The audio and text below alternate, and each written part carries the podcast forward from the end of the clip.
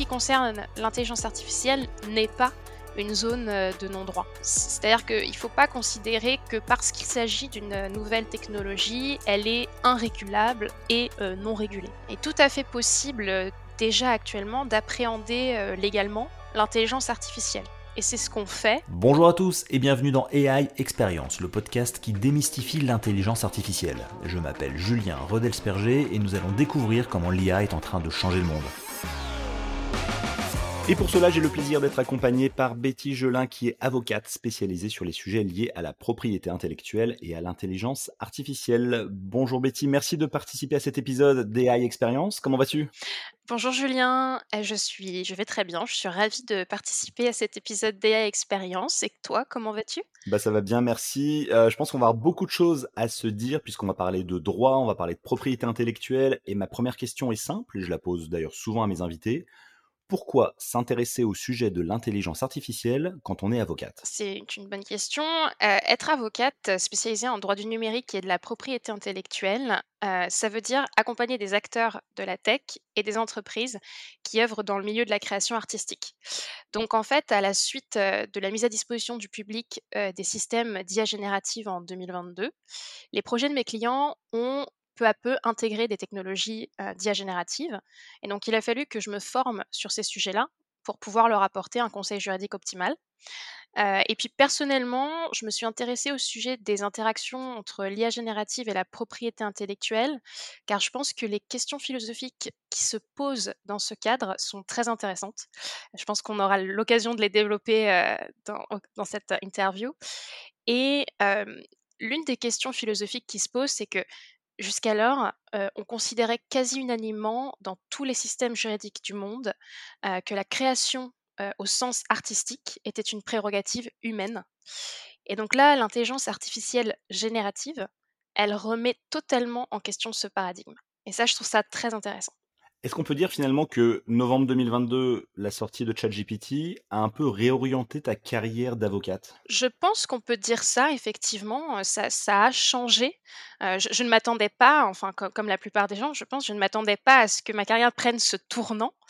Euh, mais, j'en mmh suis très heureuse. Et effectivement, oui, on, peut dire que ça a réorienté ma, ma carrière, oui, quelque peu. Et alors aujourd'hui, en quoi l'intelligence artificielle générative est en train de transformer euh, le paysage de la propriété intellectuelle en France? La propriété intellectuelle, euh, juste pour faire un rappel des définitions, c'est une branche du droit qui régit l'ensemble des droits exclusifs accordés sur des créations intellectuelles en France, la propriété intellectuelle, elle a toujours été envisagée sous le prisme de la création humaine, parfois assistée par des outils, ordinateurs, etc. Mais elle a encore jamais été mmh envisagée sous le prisme de la création entièrement générée par une intelligence artificielle. Donc là, ce à quoi on assiste actuellement, c'est-à-dire à la production de contenu audiovisuel, graphique, textuel ou même de code informatique par des, intelligences artificielles génératives, tout ça, ce sont des contenus qui sont susceptibles d'être protégés par la propriété intellectuelle. Et ce à quoi on assiste, ça pose en fait deux grandes questions au regard de la propriété intellectuelle. La première question, c'est le sort des inputs, ce qu'on appelle les données entrantes. Ce sont les données qui nourrissent les IA génératives. Donc les questions, c'est est-ce qu'il est possible pour les développeurs d'IA génératives de moissonner le web afin de nourrir des IA génératives de données sans obtenir le consentement des propriétaires de ces données Et les deuxièmes grandes questions que, que pose l'IA générative par rapport justement à la propriété intellectuelle, c'est la qualification des outputs. Les outputs, ce sont les données sortantes donc les productions qui sont générées par des IA. Est-ce qu'on peut qualifier ces productions-là de création au sens de la propriété intellectuelle Une création au sens de la propriété intellectuelle, c'est quelque chose qui porte l'empreinte de la personnalité de son auteur. Et l'auteur a toujours été envisagé comme un être humain. Donc, au sens du droit français, pour qu'une création générée par IA soit considérée comme une création, il faudrait qu'on puisse considérer intelligence artificielle comme ayant des prérogatives créatrices au même titre qu'un humain. Donc, vous voyez en fait les, questions philosophiques que, que posent les interactions des intelligences artificielles avec la propriété intellectuelle, on ne parle pas que de droit, on parle aussi de paradigme, de d'idéologie, de politique, de, de la place qu'on veut accorder à l'IA dans la société. Alors tu poses les questions, mais tu donnes pas forcément les réponses. J'imagine que les réponses sont compliquées. et selon toi, est-ce que le droit français est à la hauteur de ces enjeux posés par les IA génératives? Le droit, il est toujours à, à rebours des nouvelles technologies, en tout cas le droit français.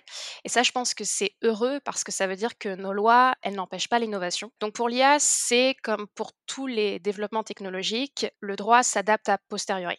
Donc actuellement, effectivement, il y a des lacunes en droit sur l'intelligence artificielle, ça c'est un fait. Par contre, ne faut pas oublier que le droit français, il est très influencé par le droit européen. Donc tous les règlements européens sont d'application directe en France et dans tous les pays européens. Et actuellement, on a déjà des règlements européens qui s'appliquent directement à l'IA. Je pense au RGPD, le règlement général sur la protection des données.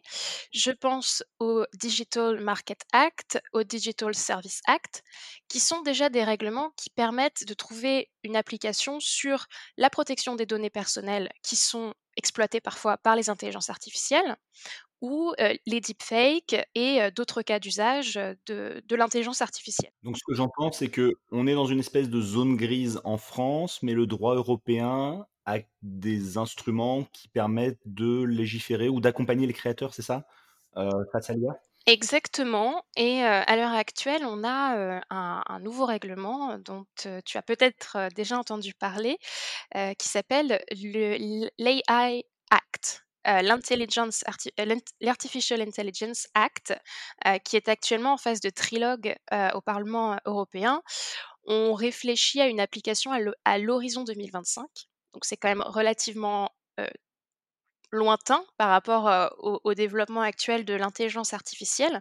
Mais voilà, on a ce règlement en préparation et alors on a entendu parler des géants de la tech qui veulent proposer des codes de conduite, donc de la soft law, en attendant le, vote de réglementation, etc. certains pays ont déjà mis en place leurs règlements, je pense à la Chine. Voilà, nous, en Europe, on prend le temps de légiférer. Je pense que c'est une bonne chose. Quand on voit les règles qui ont été votées en Chine, je pense que c'est une bonne chose que nous, nous, prenions le temps. mais effectivement, voilà, c'est il y a de gros enjeux pour l'IA et ça demande une vraie réflexion. Alors, aux États-Unis, on voit beaucoup émerger des, des, actions collectives, notamment contre OpenAI et contre d'autres entreprises qui font de l'IA générative pour tout ce qui est, tu parlais du moissonnage des données, ce qu'on peut appeler le pillage des œuvres créatives. Euh, il y a notamment l'auteur de Game of Thrones euh, qui a porté plainte en disant que son œuvre, son style, son ton avait été pillé par des IA génératives pour ensuite produire des outputs, des créations. Comment tu vois les choses et quelle est ton analyse de cette tendance? Oui, alors effectivement, on a vu des actions collectives qui ont été initiées à l'encontre des développeurs d'IA générative aux États-Unis. Et une des plus récentes, c'est celle que tu évoquais, qui était initiée par la Guilde des auteurs professionnels américains, dont fait partie l'auteur de Game of Thrones, à l'encontre d'OpenAI, donc OpenAI qui met à disposition ChatGPT notamment. Et donc, le, l'idée derrière cette action collective, c'est de dire que les IA génératives telles que ChatGPT ont entraîné, ont été entraînées sur des contenus qui sont protégés par le copyright. Cette action collective, elle intervient en plein contexte de grève des scénaristes et acteurs à, Hollywood. Et mon analyse, c'est que en fait, l'engouement pour les, les, IA génératives a très vite laissé place à une perplexité face à l'entraînement de ces mêmes IA. C'est-à-dire que au départ, des scénaristes ou écrivains se sont dit que ces outils-là, tels que ChatGPT, pouvaient les aider dans leur travail. Et en fait, ils se sont très vite aperçus que ces mêmes outils étaient également saisis par tout un chacun pour publier des livres et les concurrencer directement dans leur travail. Donc en fait, je, je pense que face à une telle concurrence déloyale pour les auteurs professionnels, c'est très vite posé la question de savoir comment ces IA génératives étaient capables de produire un contenu d'une telle qualité Et la réponse a été trouvée dans finalement la qualité des données sur lesquelles ils s'entraînent. Mmh Donc c'est de là que vient en fait la problématique du pillage des, des, données. Et il y a également un, un pillage contractuel des, des, données. Là, là, je pense aux, aux, lecteurs de, de livres audio qui, il y a quelques mois, se sont aperçus que dans leur contrat se trouvait une clause qui permettait à Apple d'entraîner son IA de lecture de livres sur leur propre voix.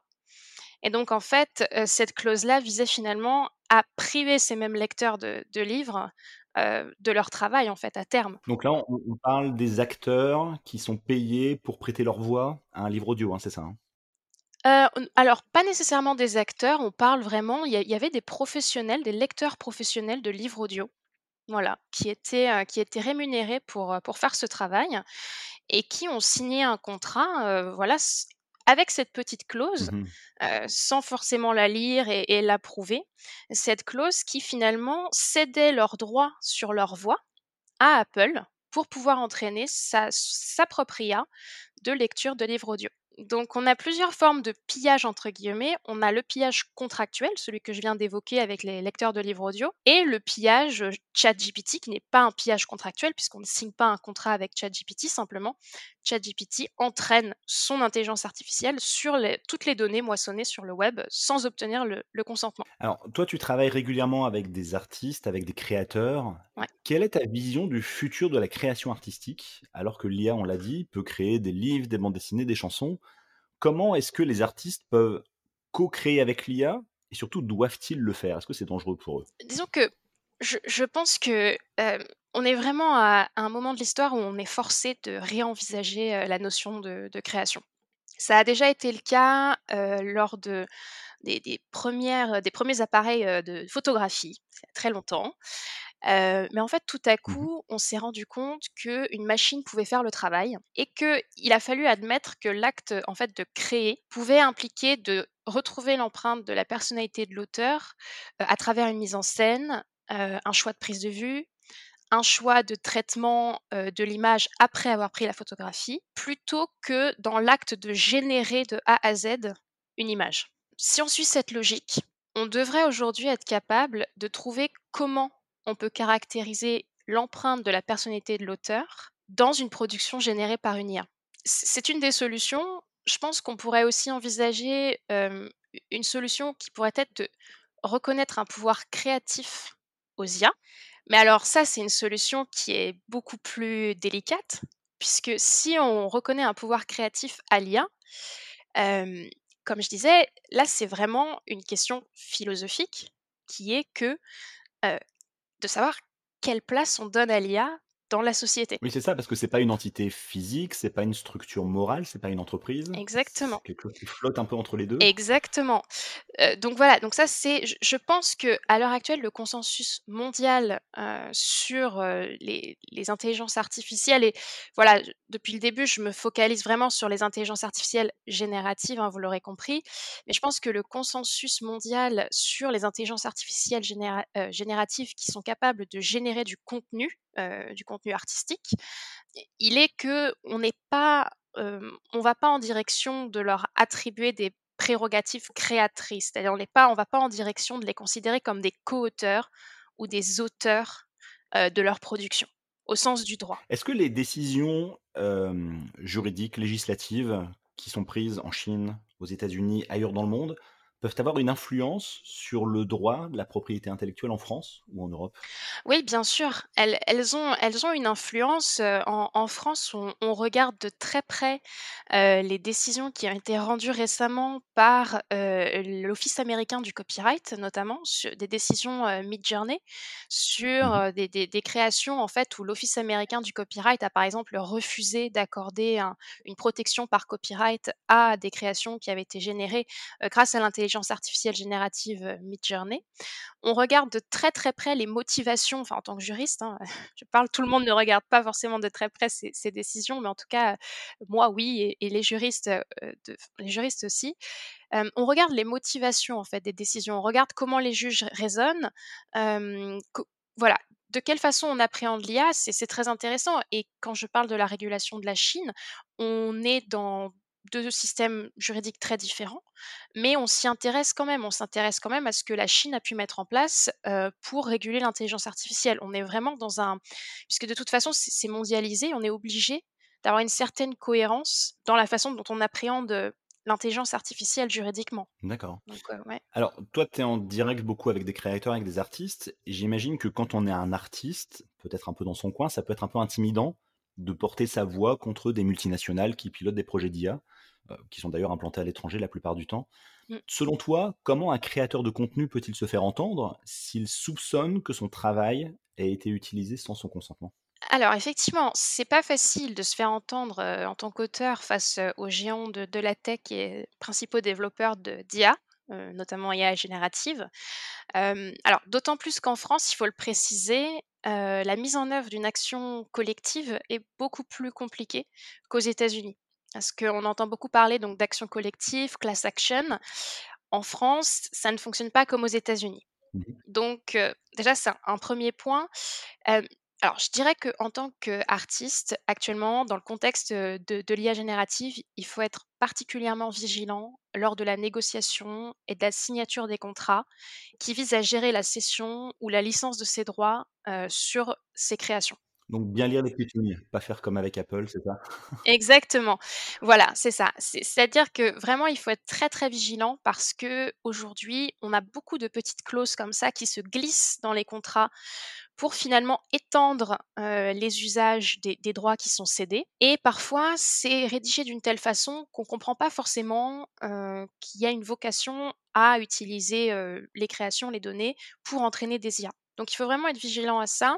Il faut savoir aussi qu'actuellement, comme je le disais, il y a des outils, heu, juridiques pour se protéger, pour se prémunir contre l'exploitation de ces créations, de ces données par les intelligences artificielles. Je pense, heu, donc, heu, au règlement général sur la protection des données que que j'évoquais tout à l'heure, qui permet, notamment de s'opposer à l'utilisation de données identifiantes telles que la voix ou l'image. Ça, c'est quand même très important, alors qu'aujourd'hui on voit, une mu démultiplication des deepfakes et cetera. Il faut savoir que cet outil-là, il existe et qu'on peut s'en servir et puis, là récemment, on a vu beaucoup d'outils, dits d'empoisonnement, des contenus, qui sont apparus.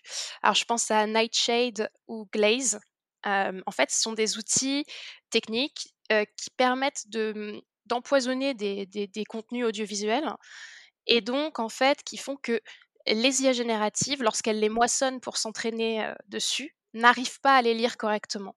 Donc c'est une forme de protection, des des contenus pour les pour les auteurs. On on vient ralentir en fait ce travail de, de pillage, de moissonnage de des IA génératives, c'est ça? Exactement. D'accord. Alors voilà, ce sont des solutions techniques qui ont quand même, heu, vocation à ne pas durer très longtemps puisque, l l'intelligence artificielle évolue tellement vite, que les solutions techniques sont très vite outrepassées et elles elles ont vraiment des des limites. Les les vraies solutions seront les solutions, législatives à vrai à vrai dire. Oui, c'est ça, parce que toi, tu es évidemment, je le heu, avocate, tu n'es pas, heu, ingénieure, développeur, mais comment est-ce que tu fais pour te tenir au courant? Est-ce que tu as besoin de te tenir au courant de l'évolution, de des IA génératives, des nouvelles fonctionnalités, des nouvelles tendances qui sortent? Bien sûr, bien sûr. Tu as un versant juridique, il y a un vrai versant tech dans ton métier? Oui, effectivement. Alors, le versant tech, j'ai mes interlocuteurs, heu, qui, heu, me simplifient, heu, me simplifient la tâche pour que pour que je puisse comprendre puisque comme, tu, l'as indiqué, je ne suis pas je ne suis pas ingénieure, je suis je suis juriste. Je m'intéresse personnellement à à ces technologies-là et cetera, mais j'ai besoin effectivement qu'on me les qu'on me les simplifie. Est-ce que tu demandes à ChatGPT de te simplifier les choses? Alors non, j'évite, j'évite de demander à ChatGPT, de de me simplifier des choses techniques, où, voilà, où j'ai besoin vraiment de quelque chose de avec aucune erreur.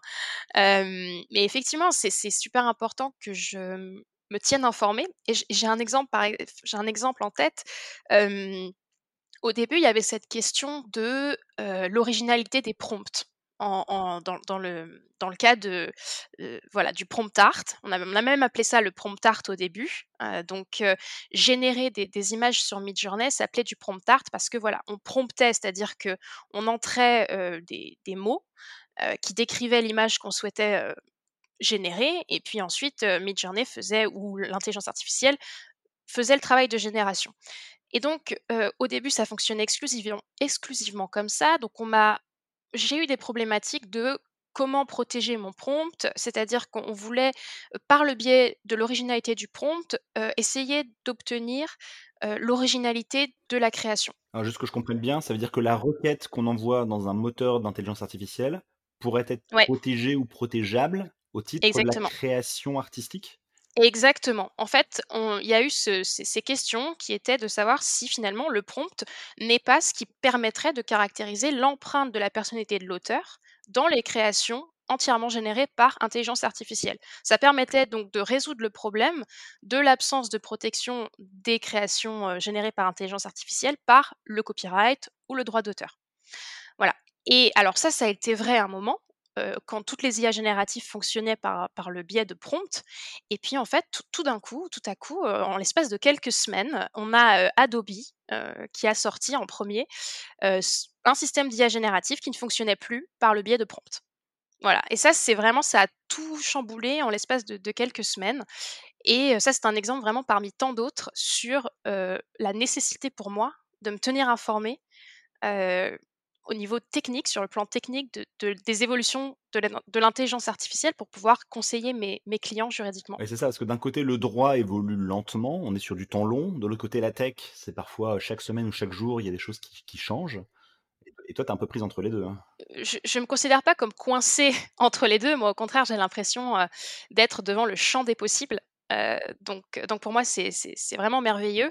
Mais effectivement, ça bouge tout le temps et il faut être vraiment prêt à, changer, moduler son jugement, de semaine en semaine. D'accord. Est-ce que tu as des exemples concrets de cas sur lesquels tu travailles, qui illustrent justement ces ces défis, mais aussi ces opportunités, posées par l'IA en termes de propriété intellectuelle?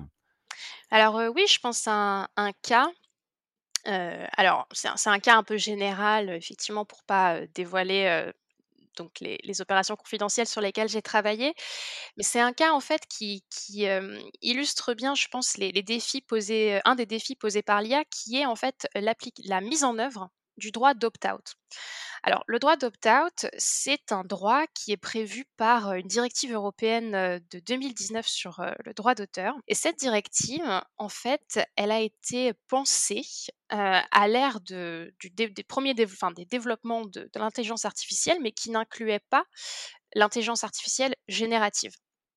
Et donc cette directive, elle prévoit qu'il y a une exception au droit d'auteur qui est, destinée à l'entraînement des intelligences artificielles. C'est-à-dire que l'intelligence artificielle a le droit de moissonner toutes les données pour pouvoir entraîner son intelligence artificielle. Donc ça s'appelle, c'est une exception qui porte le nom de fouille de texte et de données. Et alors, comme je disais, lorsque cette directive a été adoptée, personne n'avait encore entendu parler des IA génératives et donc maintenant, heu, cette exception-là, elle vient vraiment, porter atteinte aux droits des auteurs puisqu'en fait, comme tu l'auras compris, cette exception de fouille de texte et de données, elle légitime Mmh le moissonnage, par les intelligences artificielles de tous les contenus en ligne, même ceux qui sont protégés par, un droit d'auteur. Donc moi, j'ai été confondée dans dans le cadre de dossiers finalement à la mise en œuvre concrète, de ce droit d'opt-out pour les artistes parce qu'en fait, le droit d'opt-out, il nous dit que, les artistes sont présumés consentants pour, que leurs données soient moissonnées, par, tout type, de système d'intelligence artificielle et que, ils ont le droit simplement de s'y opposer et que c'est uniquement s'ils s'y opposent que les intelligences artificielles, n'auront plus le droit de moissonner le leurs données. Voilà, donc moi je me suis retrouvée à devoir, comme d'autres avocats très certainement, à devoir mettre en place concrètement ce droit, d'opt-out, face à des systèmes comme, ChatGPT, des géants de la tech, donc qui mettent en œuvre, qui mettent, oui, qui mettent en place, mettent à disposition, des outils d'intelligence artificielle, générative. Donc cet opt-out, il pose tout un tas de questions, juridiques parce que et techniques aussi, puisque c'est très difficile à mettre en place d'un point de vue technique, mais juridiquement aussi, puisque la loi nous dit que seul l'auteur a le droit, heu, d'exercer son droit d'opt-out.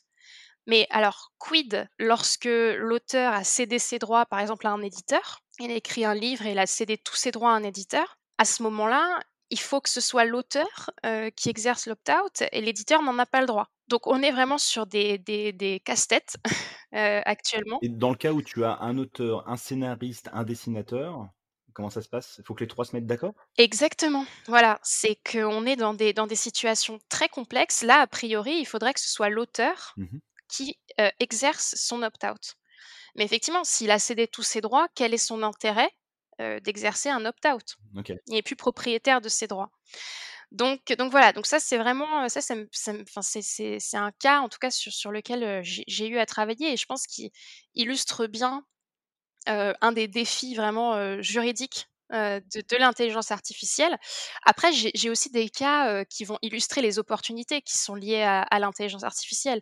Hem, par exemple, j'ai assisté la mise en œuvre de projets artistiques qui n'auraient pas pu voir le jour, sans, intelligence artificielle, générative. C'est vraiment des projets de création qui sont poussés, qui sont vraiment très, très, très poussés et qui impliquent des, mmh, des champs de compétences, que les personnes qui les mettent en œuvre n'ont pas à la base et qui sont rendus possibles vraiment parce qu'il y a une assistance, heu heu, quasi complète de la part de l'intelligence artificielle.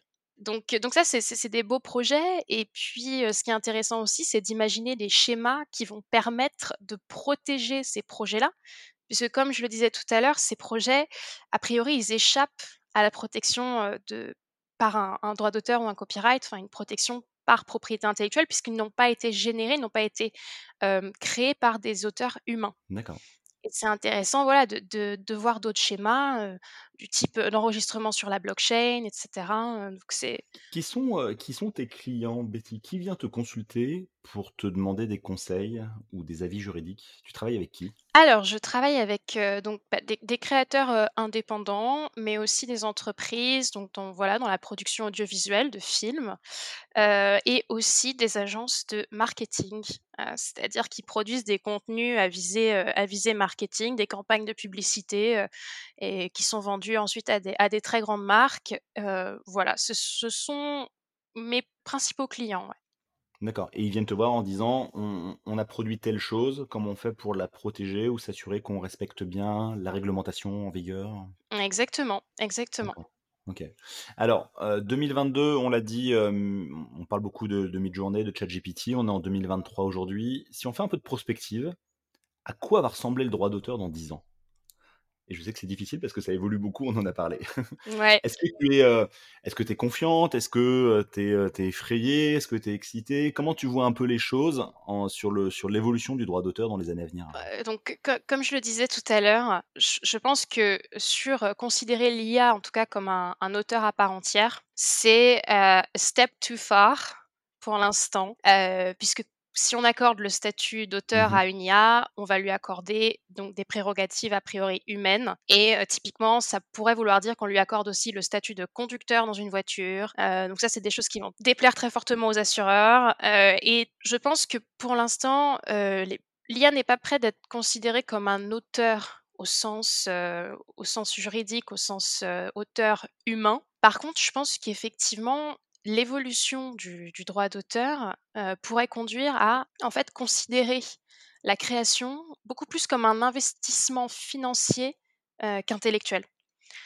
En fait, hem, alors ça ne voudra pas dire qu'il y aura pas d'effort intellectuel, mais je pense que créer va nécessiter de plus en plus, de moyens financiers et de plus en plus de personnes qui qui travaillent ensemble. En fait, l'idée de, l'auteur unique, qui crée ex nihilo, heu, va certainement devenir l'exception.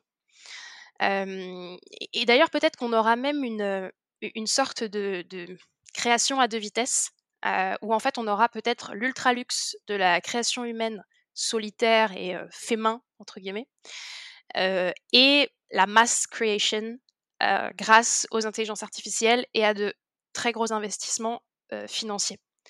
Mais mais je pense que c'est un schéma qui est déjà en train de se dessiner, et qui va simplement se renforcer potentiellement avec, heu, voilà, heu, ce développement fulgurant des intelligences artificielles, heu, génératives. J'ai l'impression qu'on peut pas, différencier l'évolution du droit d'auteur de l'évolution des métiers créatifs, dans le dans le futur. Est-ce que, est-ce que tu es inquiète, toi, pour l'avenir des métiers créatifs? Est-ce que tu penses qu'il y a des métiers dans la création qui pourraient disparaître ou, ou voir se transformer? Bah, c'est vrai que c'est assez clair déjà, actuellement. L'industrie, de la création est une de celles qui est le plus impactée, par les IA génératives, par le développement et la mise à disposition des IA génératives. Là aujourd'hui déjà, par exemple, on l'évoquait tout à l'heure, le métier de lecteur de livres audio, je crois pas que ce soit un métier qui a beaucoup d'avenir.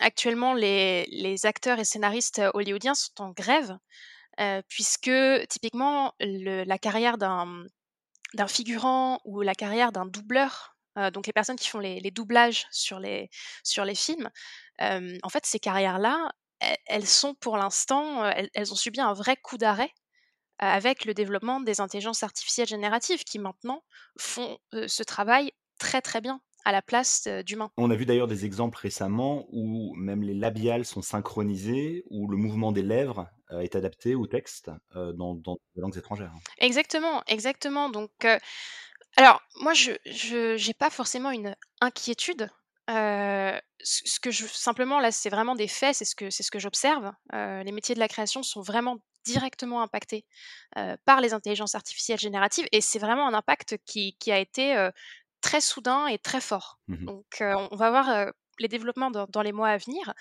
Mais mais c'est vrai que en tout cas, quand on me pose cette enfin, quand je réfléchis à à cette question que tu me poses, moi j'entends, de plus en plus des gens qui disent, qu'en fait le le vrai danger, sur l'emploi, c'est pas forcément que c'est pas forcément l'IA en elle-même, mais plutôt le fait qu'elle puisse nous remplacer aussi facilement. Et ce que ça dit, de la façon dont on se comporte, de la façon dont on travaille? Est-ce que finalement, on se serait pas mis à travailler un petit peu trop comme des robots pour finalement permettre à l'intelligence artificielle de nous, heu, remplacer aussi facilement? J'ai pas d'avis, heu, sur cette question, j'ai pas d'avis définitif, mais simplement je la trouve assez intéressante, heu, quand on parle de des interactions entre l'IA et les emplois. Il y a peut-être aussi une question de valeur du travail réalisé. Tu parlais tout à l'heure d'une création à 2 vitesses. J'imagine peut-être qu'on peut imaginer qu'un le travail d'un peu de l'artisan créateur seul dans son coin et cetera, va être plus valorisé que du travail de masse, fait en 2 minutes par, mid-journée ou, Bah, exactement, je pense que c'est vraiment déjà le cas, heu, que c'est une tendance qu'on observe, heu, mais même avant l'IA générative, c'était une tendance qu'on observait déjà et effectivement, je pense qu'elle va être, qu'elle va être renforcée et qu'il y a cette, oui, cette question de la valeur du travail, de la valeur de ce qu'on produit. Effectivement. D'accord. Alors, de manière très concrète, quel conseil est-ce que tu donnerais à un artiste ou un créateur de contenu qui souhaite protéger son œuvre, heu, à l'ère de l'intelligence artificielle générative? Alors, bah, c'est du cas par cas évidemment, heu, mais de façon générale, heu, les conseils que je donnerais, donc c'est comme on l'évoquait tout à l'heure, de bien négocier ses contrats, d'exercer son droit d'opt-out, quand c'est possible de le faire, techniquement et de voilà, de demander conseil pour exercer son droit d'opt-out et d'utiliser des outils d'empoisonnement, d'IA si besoin et puis je dirais également en fait de pas oublier d'analyser, les opportunités pour cet auteur en fait d'intégrer la chaîne de valeur qui est liée à l'IA. Parce qu'en fait, il faut pas oublier qu'il existe une part de gâteau pour, pour les créateurs, dans dans ce marché de l'IA, dans cette chaîne de valeur. Ça me fait d'ailleurs penser à cette étude, qui a été menée, très récemment en au Canada et en Angleterre qui s'appelle The Model Collapse qui en fait montrait que, les IA génératives, lorsqu'elles s'entraînent exclusivement sur des données qui ont été, générées par des IA génératives, elles deviennent moins performantes. Elles deviennent moins performantes, elles génèrent des contenus qui ne sont plus adaptés, qui sont de mauvaise qualité. Donc ça, ça montre aussi que à l'heure actuelle, les IA, elles ont encore cruellement besoin de la participation d'auteurs humains pour fonctionner. Donc ce que je dirais, c'est que voilà, les conseils que je donnerais à un artiste ou un créateur, c'est de pas oublier qu'il a une vraie valeur actuellement, heu, sur le marché de l'IA. Que la chaîne de valeur qui est liée à l'IA, il peut en profiter. Il faut il faut qu'il apprenne à réclamer sa part de gâteau. Et quand on est un créateur solo, heu, qui n'a pas d'éditeur, je pense notamment, heu, aux auteurs en auto-édition, aux youtubeurs, aux podcasteurs, est-ce qu'il y a des solutions, pour, heu, pour se protéger face à l'IA ou des conseils concrets pour protéger ses ses œuvres de création? Ça fait un petit moment maintenant que les que les auteurs, heu, solos ont ont tendance à se à se regrouper, à se regrouper alors, sous sous la forme, par exemple de, donc, de enfin, sous la houlette de sociétés de gestion collective des droits, par exemple. Mmh Euh, là, je pense à une actualité toute récente, euh, la SACEM, qui est une société de gestion collective euh, sur les, les droits d'auteur d'artistes interprètes dans le domaine de la musique. Euh, tout récemment, cette, cette société de gestion collective, elle a exercé le droit d'opt-out pour tous les artistes de, de son, de son roster, de sa liste. Voilà, donc typiquement ça, ça peut vraiment être une force pour les, pour les artistes, euh, voilà, d'être d'être inclus. Donc ça veut dire que tous les auteurs qui sont affiliés à la SACEM, Mhm. le contenu de leurs œuvres ne peut pas être moissonné par les IA génératives? Exactement, exactement. Et comment on fait pour s'assurer que ce soit bien le cas? Alors ça, il faut demander à la SACEM comment, comment ils ont effectivement, il faut demander euh, comment eux de leur côté ils ont, ils ont, ils ont mis en place les garanties euh, suffisantes pour s'assurer que ce soit bien, bien effectué. euh, ouais. Alors, on, a parlé jusqu'à présent de l'IA en tant que euh, un, peu le, le mauvais garçon, celui qui vient piller des données, qui vient créer des œuvres, etc., sans le consentement. Mais l'IA a aussi un rôle à jouer en matière de détection des infractions aux droits d'auteur. Est-ce que tu peux nous en dire un peu plus? Comment ça se passe? Et est-ce que toi, en tant qu'avocate, par exemple, tu peux utiliser des outils d'IA pour détecter des euh, contrefaçons générées elles-mêmes par l'IA En gros, utiliser l'IA pour piéger l'IA.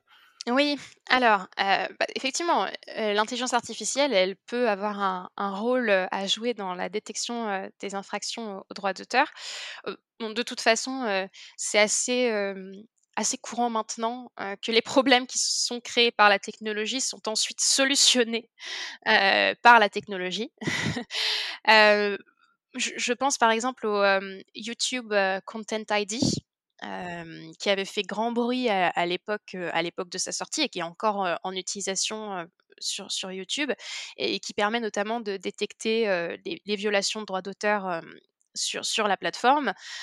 Donc c'est un système, voilà, d'empreinte numérique, qui permet à des algorithmes de comparer des correspondances entre les contenus et de détecter, ceux qui peuvent porter atteinte à, des droits d'auteur.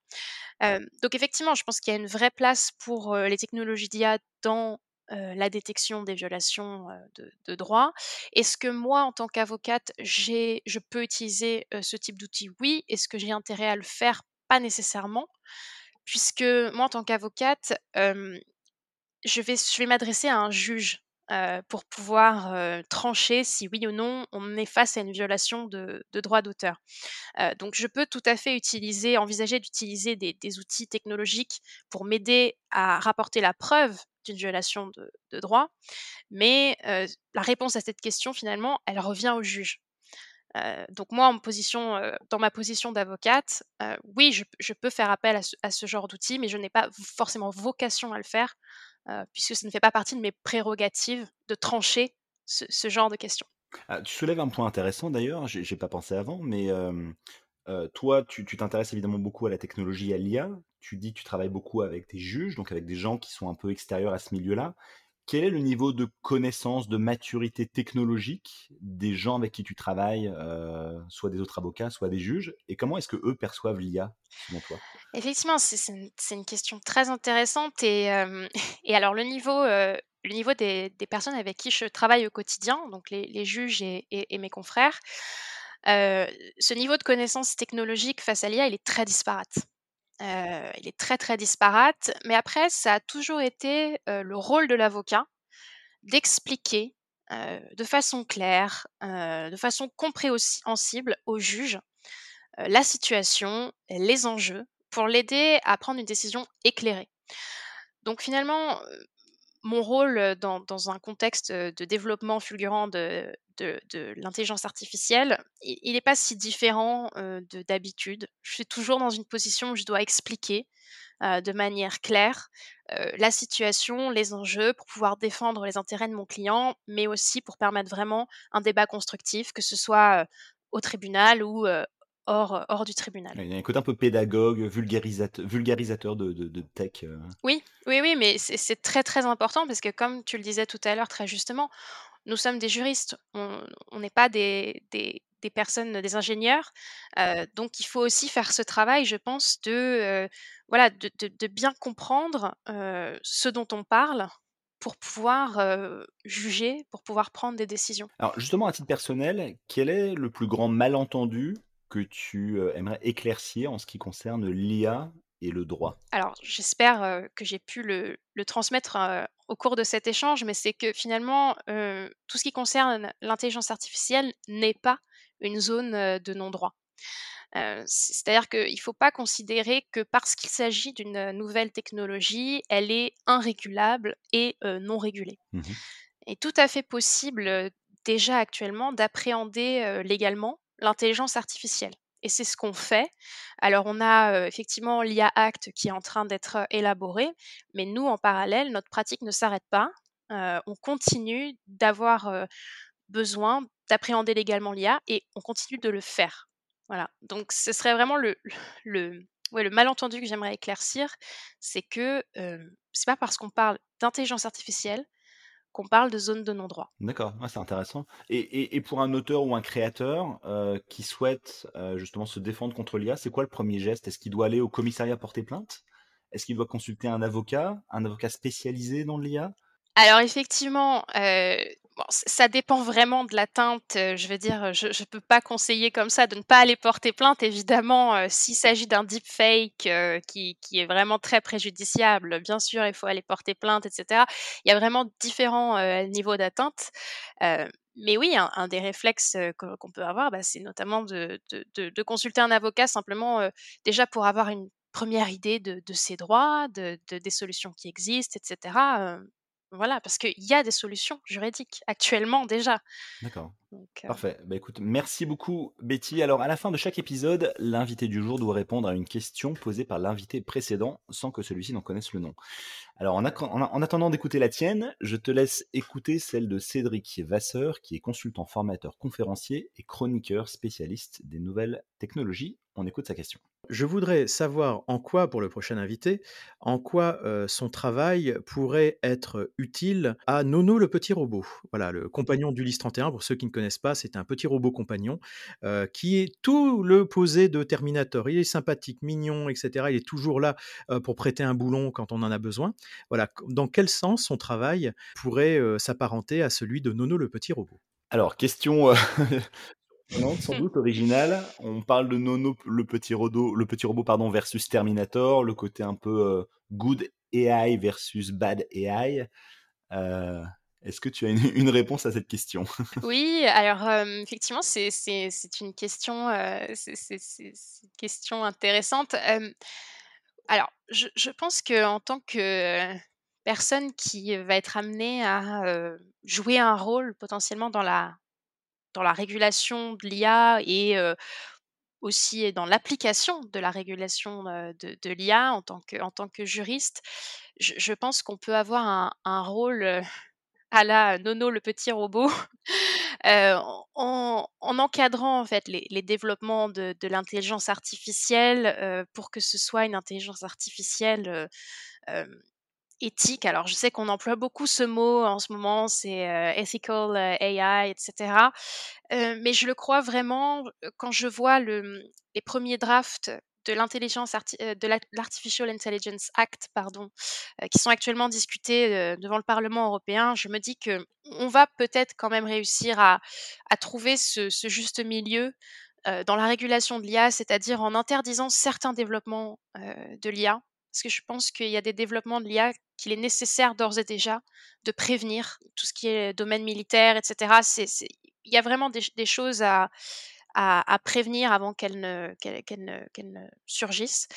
Et, voilà, et je crois, alors peut-être très naïvement, hein, certains diront très naïvement, mais je crois qu'il est possible de, de réguler l'IA pour qu'elle soit au service des, des hommes et, et, et, et, que finalement elle améliore euh, l'humanité. Parfait. Bah, écoute, je, on, on, souhaite également. Euh, merci beaucoup. Je transmettrai euh, ta réponse à Cédric.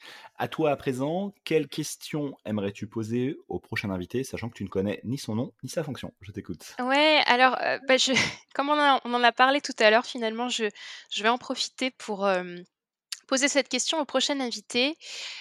J'aimerais solliciter l'avis du prochain invité sur cette remarque concernant le remplacement des humains par les intelligences artificielles et notamment au travail. J'aimerais lui demander quel est son ressenti sur l'idée que finalement, au lieu d'être une menace, peut-être que l'intelligence artificielle est une opportunité pour les humains de ne plus se comporter comme des robots afin d'éviter que l'IA ne les remplace Parfait, très belle question, euh, je, je- je valide et, et je transmettrai. Merci beaucoup de ta participation, Betty Gelin. Je répète que tu es avocate spécialisée sur les sujets liés à la propriété intellectuelle et à l'intelligence artificielle. Merci d'avoir participé à ce podcast. Merci beaucoup. Si vous avez aimé cet épisode, n'oubliez pas de vous abonner à l'émission sur votre plateforme de podcast préférée. Votre soutien compte et vos commentaires peuvent aider à partager cette expérience avec d'autres. Vous pouvez aussi visiter le site web ai-experience.io pour aller plus loin. A très vite pour un nouvel épisode.